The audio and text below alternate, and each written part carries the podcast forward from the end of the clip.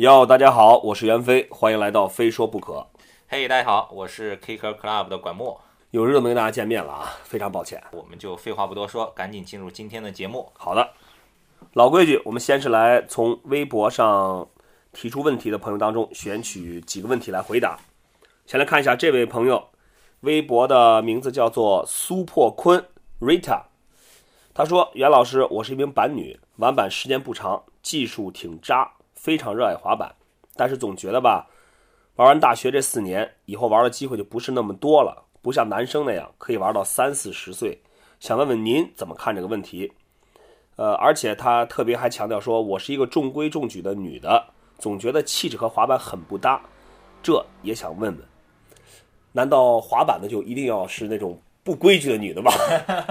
开个玩笑啊。”首先，我想说呢，技术这个问题其实还是要看你自己怎么去练。呃，也有很多很多滑板爱好者呢，他也并不是追求那种一定要多么高的技术，就当成一个很开心的生活方式，一个爱好。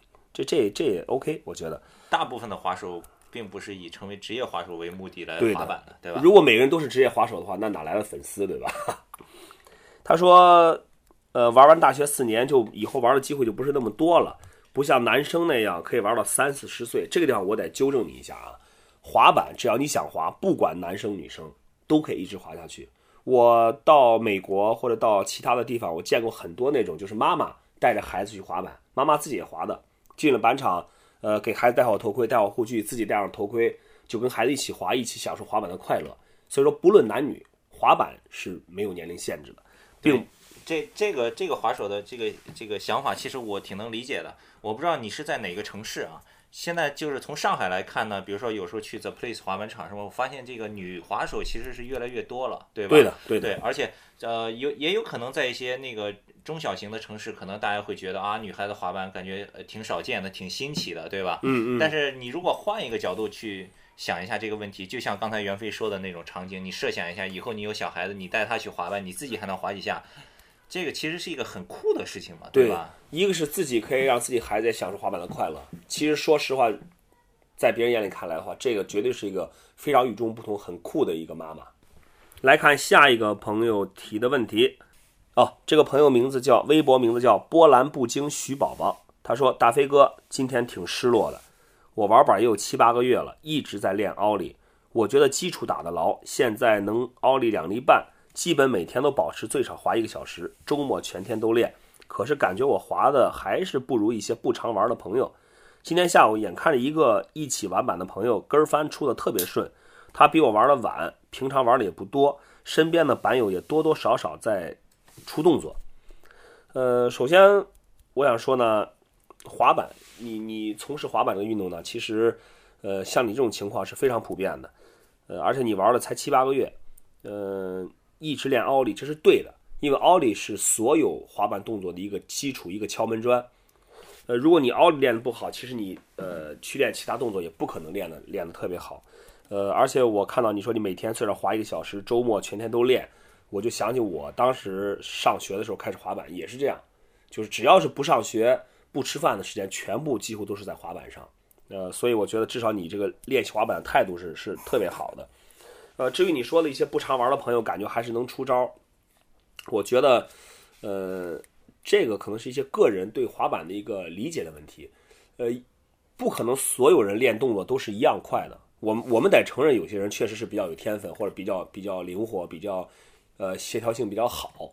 但是呢，这种人毕竟是少数，所以你不要去呃看别人出招你就着急啊失落。你只要喜欢滑板，一直练，就肯定会有进步。那。无非是进步多少的问题。就我个人而言，我觉得我自己，我滑了二十年滑板，我自己并不算一个有天分的滑手。我无论身体素质各方面的呃这个能力都不算都不算出众。呃，但是我就觉得我自己喜欢，我就一直滑，我就一直练，总归还是看得到进步的。那到现在为止，我我也觉得我滑板就是呃也滑得挺挺舒服的，也挺顺的，很多动作也领悟的比较快。呃，所以不用不用不用担心这个，也不要失落。你就用一颗热爱滑板的心去滑板就 OK。看一下下一个问题，这个朋友的名字可是难念了，哈哈哈哈哈哈哈中间加了一个呜，然后又是哈哈哈哈，这是他考我的眼力吗？我我觉得至少有十八个哈，加了一个呜字，后面又跟了六个哈，这绝对是测验人的这个眼力的一个一个名字啊。他说：“飞哥，我一米九五，一百公斤，但是很喜欢滑板，玩起来不知道为什么觉得很别扭。呃，不知道有没有人和我一样，我这种身形是不是不适合滑板？呃，其实这个问题，我觉得似乎挺普遍的，每个地方都有这种大体型的这个滑板爱好者。我们在青岛，我是青岛人啊，我们在青岛也有一个滑板爱好者，他跟你差不多。”一米九五，他可能比你还重一些，他不止腾一一百一十公斤吧，差不多。呃，他呢也是特别喜欢滑板，呃，就一直滑。但说实话呢，他也一直没有玩的有特别好，但他就特别执着，特别喜欢。所以我觉得这种这种爱好者，我也我也觉得我也挺挺欣赏他的，因为就是他就是喜欢滑板嘛，对吧？呃，而且身体这个条件是天生的，并不是说你一米九五，你想矮就矮一点，你想轻就轻一点。啊，这儿我给你提个建议啊，呃，如果你真的是一米九五、一百公斤的话，我建议你在滑板的尺寸上面可以做一些调整。通常像你这种身高和体重的滑手呢，他们都会选择比较大的滑板。我不知道你现在用滑板配置是多大，但是我觉得你至少应该板面是用八点五的，嗯，八点五的板面，然后配幺四九或者幺五九的这个支架。哦，这样一个配置，我相信是和你的身材会成一个比例。呃，如果你你用一个特别小的滑板，有可能真的会觉得滑起来比较难受。我不知道是不是因为这个原因啊。再来看下一个问题，飞哥想问问你，滑板的蜡跟我们平常用的有什么区别吗？如果用的话，有没有什么比较好还比较便宜的？这个微博朋友的名字叫穿着大裤衩的吕师傅啊。呃，这个问题比较好回答，没有任何区别。我们小时候在滑板的时候，其实还会找很多替代品。呃，不光是蜡，任何的蜡，蜡烛啊，或者是工业蜡块啊，或者是任何你能找到任何的，包括一些蜡烛头啊、蜡烛碎屑都可以用，呃，没有什么太大区别。至于一些品牌的，比如说有造型的蜡呢，那只是一个造型和外观的不同，它的本质它还是一块蜡。然后说到这个打蜡的这个问题啊，其实昨天 Kicker Club 的微信公众账号，大家去搜 KC Skate K C S K T E 啊，就可以看刚刚发了一篇叫《街头滑板打蜡须知》。对，里面就列举了很多你如果出去滑板打蜡的时候需要注意的一些事项。打蜡都得注意了，比如说你打蜡之前，你一定要先征求一下身边一起滑板的朋友的意见，对吧？对的，对的。因为每一个人他对这个这个顺滑程度的喜好是不一样的，你不要你打完了以后别人没法滑。比如说你去玩 mini ramp 的时候，千万不要乱打蜡，对对吧？再比如说你不要。经常会有一些滑手过去很认真的花十五分钟把那个台子打了一遍蜡，做了一个 fifty fifty，然后剩下的时间全都在玩平地。你打了蜡就一定要滑，对吧？对对对。然后还有很多其他有一些很有意思的 tips，大家可以去我们那个公众账号去看一下，好吧？对。好了，刚才那个袁老师答疑解惑的环节已经结束了，接下来进入本期的这个正式的话题。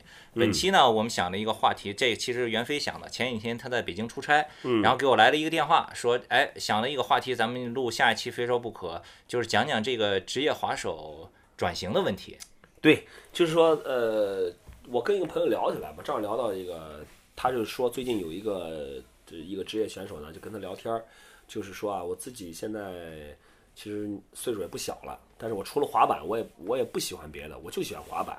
呃，但如果就说他也可能就是也是这么随便一说啊，就说这个我如果将来退役了，我能干什么？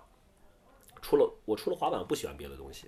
然后就就我就突然想到，其实现在我们中国的呃第一批职业滑手，现在其实呃尽管这个话说起来可能并不是并并不好听，但是说其实他们的这个职业生涯已经是在现在在处于一个巅峰期的同时，那么。也将面临一个将来怎么面对退役的问题，是吧？对对对，其实袁飞一提到这个话题的时候呢，我当时说，哎，这个完全是不谋而合。因为如果一直关注我们 Kicker Club 的朋友啊，应该看到之前我们，呃，现在正在做一个系列的采访，就叫《职业滑手转型之路》。你去我们的网站或者我们的微信公众号搜索“职业滑手转型之路”，就能看到，已经发了三篇文章，分别采访的是万斯香港的滑手陆俊言、俊仔。呃，因为他是万斯职业滑手的同事，现在开始去 Subcrew 开始从事一些摄影的工作了。嗯，第二篇发的是耐克的 Johnny Tang，Johnny 我觉得和车林还有小峰应该算是中国最早的第一批的职业滑手，对吧？嗯对，他之后现在去了耐克工作，那篇采访在出来之后转发量还挺多的，很多人这个因为里面有很多干货，比如说江你分享他去耐克工作以后有哪些心得，然后嗯工作之前作为滑手和朋友之间的关系，和工作之后工作上和滑手之间的关系有哪些微妙的变化等等。嗯第三篇呢是波仔，我们都知道波仔，呃，先后在沸点、Fly、呃 Converse 工作，然嗯后后来又创立自己的品牌 Vagabond，他也分享了很多自己的心得。这三个滑手呢，其实应该这样说，他们是转型成功的三个案例，对吧？一个是转为这个时尚 时尚品牌的一个摄影师，另外一个是在这个呃品牌公司里面去去做。那么波仔也是啊。我们来想一下，现在我们我们除了这这三位滑手之外呢，他们是转型成功的。我们现役的滑手有没有还有没有说呃一些比较比较突出的例子呢？我比如说大家都都很熟悉的车林，他现在是 Nike 的职业滑手，他同时在郑州也有他自己的一个滑板店，对利用他的影响力和这个他他自己的他自己个人魅力，那么他的店呢运营的还是不错的。而且他还创立了自己的品牌。对，呃，再就是近期比较热度比较高的这个谢文凯、胡天佑成立的 Evident Sun 大道之子，对在上海成立了工作室，对呃，也是呃在为努力在为上海的滑板推动做做了努力。对还有一个例子，他虽然不是职业滑手，半职业滑手，Vans 的周伟，周伟对吧？他现在运营 The Place 滑板场，同时呢，他更重要的是做一些滑道板场具的设计和制作计制作，对对，这也是另一条路。而且还有一个就是在 Vans 的那个 J- J，对对他之前还尝试开过开餐厅，餐厅哎对，这也是不同的道路。其实要说现在国内滑手职业滑手转型啊，我们先看看美国吧，毕竟嗯滑板是舶来的嘛，对吧？它整个就是美国来的。那看看美国这些职业滑手退役以后都是做什么呀？而且美国滑板从六几年就开始有，那么到现在已经发展了差不多五六十年了吧？大把职业滑手，对，有很多职业滑手退役，其实我我们不乏可以有一些经典案例，对吧？对比如说那个 Bob Benquist，他自己还就经营餐厅啊啊，，这是？对，在在好像在一个海边，是和啊他父亲一起经营一家一家那个餐厅，生意还不错。对，再就是那个埃利布拉巴拉拉也经营餐厅的，对。然后其实职业滑手退役以后最理想的一个状态是什么样？我觉得就是像，呃，就最理想的状态是不退役，像 Steve Cap 这种，对就成为一个 legend 传奇。传奇滑手，就一直不管你多老，公司都养着你。对，说白了就是你你自己，他他这个名字 Steve Cabral 本身就已经是一个品牌，对对吧？而且他他的那个著名的经典鞋款，那 Half Cab 那是那款鞋也一直是在全球很畅销。他有了这些条件的话，他就是可以作为一个传奇这样一直的去滑下去。对，其实像这个 Chris h a s o y 啊，什么 Tony Alva 这 Tony 种 Alva 包括现在耐克包装 Costin，我觉得也有点往这个方向上走，对对吧？但是说起来，好像似乎这个，我突然想起来，说到传奇滑手啊，好像似乎我们想起来就是 Vans Tony Alva、Van Chris Van，Hasoi 就是都是 Vans 的三个。然后这个是最理想状态，不退役成为传奇滑手。嗯第二个呢，包括像刚才说开餐厅的，还有呢就是自己创业成立滑板公司的，这个就独呃独创品牌，太多了。这个什么 Girl 公司啊，对吧？这不都是滑手创办的吗，对对吧？，Girl Chocolate 还有 La c a 这都是一帮滑板人在在运作，都啊。是成立自己公司的。还有一个就是去到滑板公司工作的，这个也太多了。还有一个我们其实很重要的一个一个职业，滑板摄影师和摄像师，哦，对，包括滑板艺术家。比如说最近很很火的 Ato Sari、a t o Sari 对。对吧？还有是一个成功的案例 Eddie Thompson，Eddie Hampton 搞艺术艺术家，但是这 Janoski 不也开始做雕塑了吗？对对很多，但这些东西呢，我觉得呃像摄影啊、艺术这类的，也不见得人人都能玩得了。你是可能真的具备这方面的感觉和天分，对，所以说你看，在美国比较有名的，就是转型的也就这么几个人。是是是，还有一个更难的，你有非凡的商业头脑，像 Tony Hawk 成就自己的商业帝国，对吧？比如说这个 Steve Barra 和这个 Eric Costin 做自己的 The Barracks，做的风生水起，对对吧？然后连那个 Skiball Mag 都收购掉了，对吧？啊，是吧？对啊，哇，所以这个，所以刚才咱们看了美国这几几种成为传奇滑手，嗯，然后有商业头脑，成立自己的商业帝国，经营其他的项目，对，创立自己的品牌，去滑板公司工作，做艺术家。转型摄影师、艺术家等等。呃，看起来似乎职业滑手的路很多呀一片光明。但我们把话题再转回到国内啊，首先我们不得不面对一个问题：国内的滑板市场远没有国外那么那么发达。当然这，呃从两面说，这说明它有很大的潜力。但是我们就能否确定这些职业滑手在他们退役之后，刚好会赶上一个这么好的一个一个市场呢？会有很多份工作，会有很多机会在等他们呢？而且像你刚才说的采访那个情况是一样的，咱们刚才说的美国所有那些都是成功案例。对对，美国六十年代到现在有几千个职业滑手不止吧？已经已经已经 死有死很多前浪死在沙滩上了，是吧？其实就是说回这个话题呢，还是还是比较现实。那这这些滑手他们在退役之后，能否还是继续在滑板这个产业里面继续做，对吧？对这是一个。那如果你不在滑板圈里做，你又做什么呢？开餐厅、开店，或者是做其他毫不相关的行业，这个都都所以这个就要在你职职业生涯巅峰期的时候，就要开始为自己做考虑各方面的储备、知识的储备、能力的储备、人脉关系的储备人脉关系，对对对等等的。对。其实是我我们今天就是做这期话题呢，并不是说我们要给大给职业滑手指出一个出路，指出一个方向，我们也没那个能力。我们只是想跟大家，包括我们的所有的听众朋友啊，来探讨这个问题。我们非常希望大家可以把你们对关于这个职业滑手将来的出路，你们的想法跟我们沟通互动一下。呃，也许我们在这期节目结束以后会会想一个互动的方式。我们很希望听到大家都有什么想法，对于这个职业滑手转型，或者说将来以后的出路。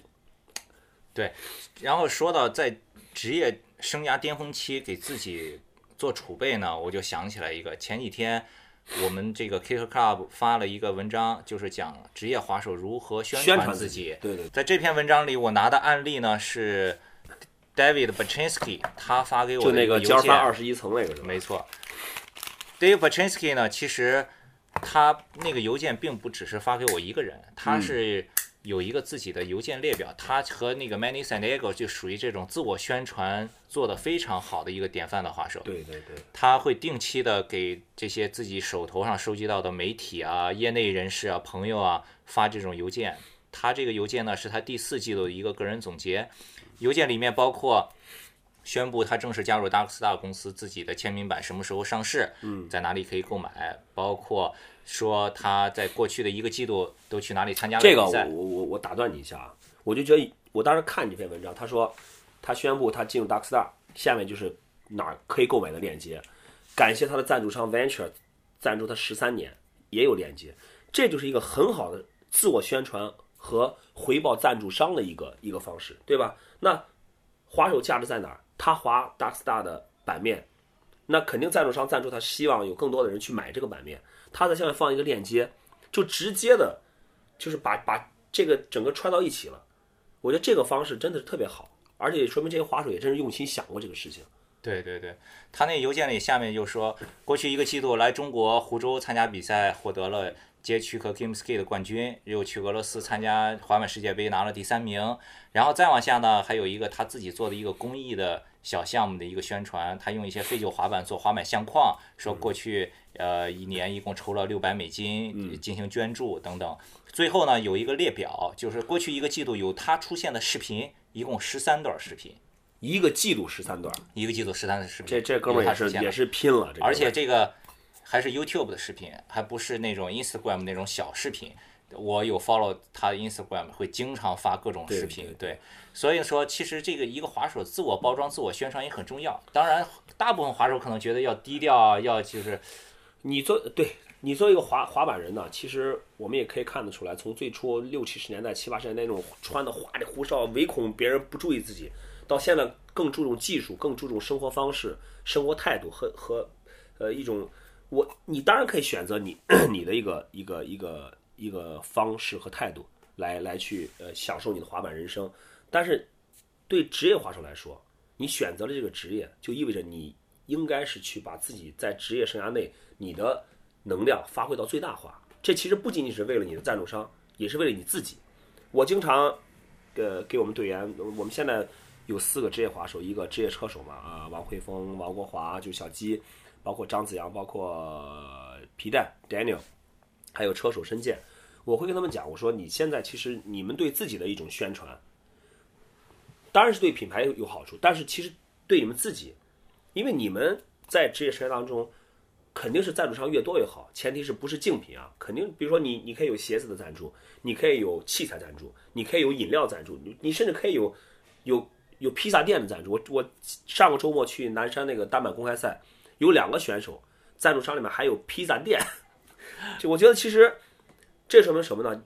你一个滑手的价值其实是非常非常多的，有很多层面的价值，但但是你要通过对自己的包装和宣传和努力去把。自己价值挖掘出来，这样的话，其实，在你职业生涯的开始和当中，你应该是要做很多事情来为你以后来铺路。如果你还想以后还在这个行业里面去继续从事这个行业的话，对，而且咱们说完了这个国外的这个这个典范，这个 Dave，咱们看国内啊，每次国内说到职业滑手，我就喜欢说一个人，谁啊？车林，嗯嗯，对吧？对，车林。年龄在现在的职业滑手里绝对算是大了，三十多岁了。他应该是最大，但是车林发的视频是最多的。对我经常看他发那个秒拍的视频，车林秒拍的视频，秒拍上每一每一段视频五六万的访问量，对吧？嗯。而且会不断的发，不断的新的动作，各种 line 什么的。其他的年轻的滑手哪一个发的比他多？对，对的。呃，所以所以说他的名气最大，赞助商最多，我觉得也是有一定原因的，这里面。对的，呃，我我们今天说的是职业滑手在将来的这个，我们刚才探讨的这个话题是，首先你要在你要在这个你的职业生涯当中就为以后做准备，提高自己知名度啊，呃，包括建立一个很广泛的人脉啊，包括跟各个赞助商的关系，因为你不知道机会存在于当中的哪一个哪一个点，对吧？所以首先我我们 我们觉得就是说。作为一个职业滑手，你真的应该是在你的职业生涯当中，尤其是你最辉煌的时候，为自己的将来做一些准备。对，其实你思维思考问题的方式应该转变一下，就是并不是说你做的所有的宣传抛头露面是为了你的品牌赞助商，其实真的是为你自己。对，赞助商只是一方面，你你自己你自己有了一有了知名度，有了影响力，有了价值以后，给自己以后多条路。对。我觉得这个是是非常非常正常的。对，我们今天也说了不少啊。刚才主要是从我和管木的这个角度去谈了谈我们对于这个职业滑手，呃，转型或者退役之后我们一些看法。呃，当然我们的我我相信我们的看法和我们的理解能力也是很有很局限的。呃，相信中国的这么多滑手也是藏龙卧虎啊，肯定有很多人对这些方面也有自己的见解。我们非常欢迎大家在这期节目之后呢，呃，把你的你对这个事情的看法。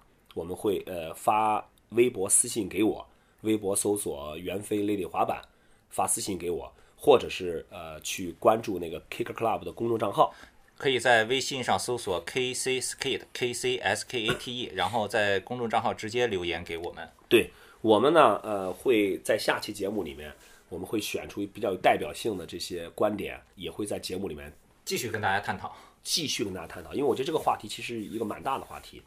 而且在这儿呢，先卖个关子，我们 K Club 职业滑手转型之路这个系列采访啊，下一位的这个采访对象就是袁飞袁老师啊，请大家。你这你这叫你这叫卖关子吗？你这叫已经把叫剧透，你知道吗？对，采访内容还没有。开个玩笑，开个玩笑啊。呃，按理说我是不能算一个职业滑手转型，我只能算是一个滑手转型啊，因为我我觉得我从来没有达到职业滑手那个高度。好了，今天说了也挺多的，呃，感谢大家。大家的收听，也感谢大家一直以来对我们“非说不可”这栏目的支持。我经常会收到短信，就说，呃，是我们的忠实听众啊，就是说会一直每一期都听我们的节目，非常非常感动。也希望大家在以后继续支持“非说不可”。对，滑板之路是艰苦的，但是前途是一片光明的。我们希望是一片光明的。好的，再次感谢大家收听本期节目，我是袁飞，非说不可，咱们下期再见。